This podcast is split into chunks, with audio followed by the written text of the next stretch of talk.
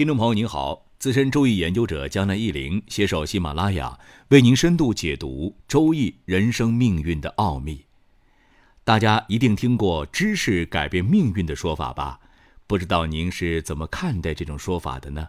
是同意，又或是不同意？今天江南一林就来从八字命理的角度和大家聊一聊这个说法。江南一林经常讲，性格可以改变命运，道理也很简单。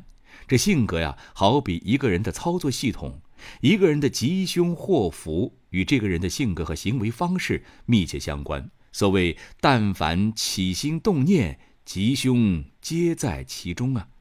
一个人有良好的个性，都能和家人、朋友、同事等各种人友好和谐相处，这就为成功奠定了重要的基础，尤其可以避免各种不必要的是非或祸患。说到知识能改变命运，很多人第一时间想到的是读书，对吧？所谓行千里路，读万卷书，读书的确是获得知识最快、最有效的方式。最近几年，多媒体、短视频蓬勃发展，学习知识除了读书，还有音频、视频、动画等方式，各种教程、公开课随处可见。只要你愿意，你就可以找到各种五花八门、稀奇古怪的教程。比如江南一林在此疫情期间呢，就在 B 站上系统学习了国际金融罗翔老师的刑法等各种课程。江南一林认为，知识改变命运与性格能改变命运，其实有一部分是重叠的，因为有相当一部分的知识就是为了完善我们的个性，增强我们的内心的。从知识的效果和作用来看，江南一林认为有两大类。第一类能提高和改善我们自身素质的知识，比如心理学知识方面、人际交往知识方面、锻炼健身、修心养生等方面的知识，这些知识能增强我们的心理和身体。第二类，可以增强我们生存能力的技能型知识，这种知识通俗来讲就是能增强我们的记忆能力，往往也能赚钱的知识，比如英语书籍。口语教程、编程技术、插花艺术、厨艺等等，这部分的知识是能够迅速的提高和改善我们的赚钱能力的，当然也就改变了我们的命运。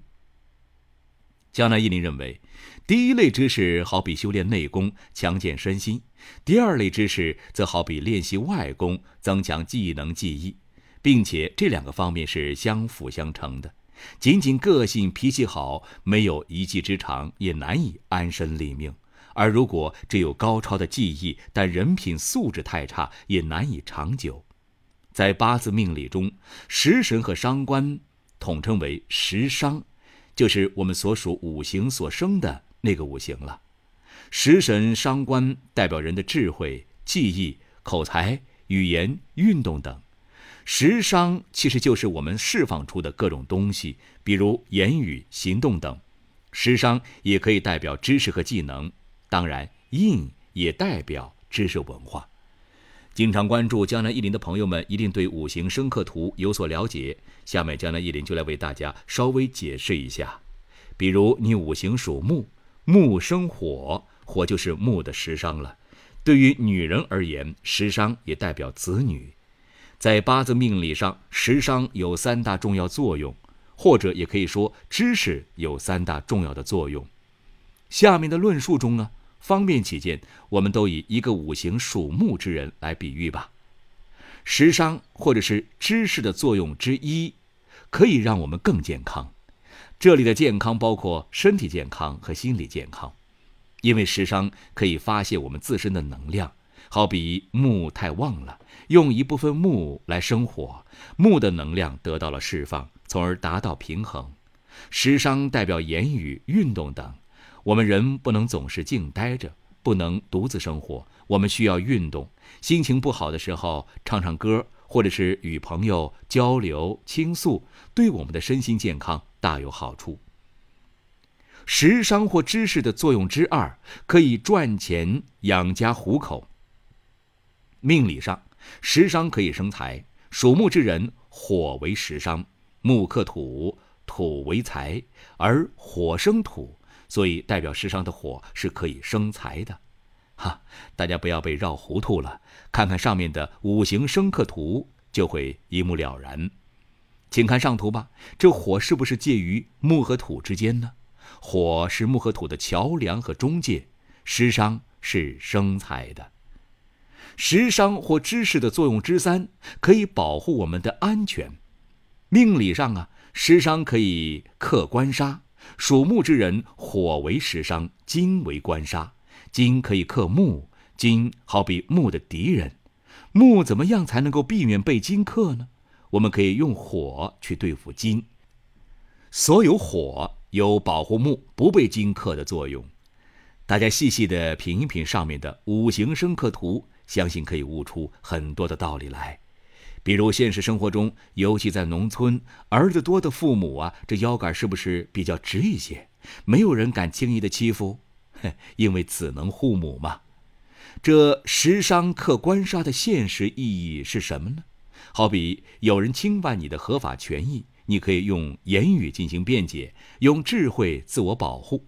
如果是在商场或战场，还可以用谋略计策进行还击，打败对手。这都是食伤保护我们的表现。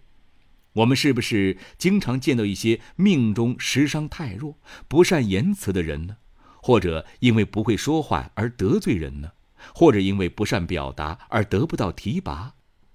或者不善言辞，经常有理说不清呢？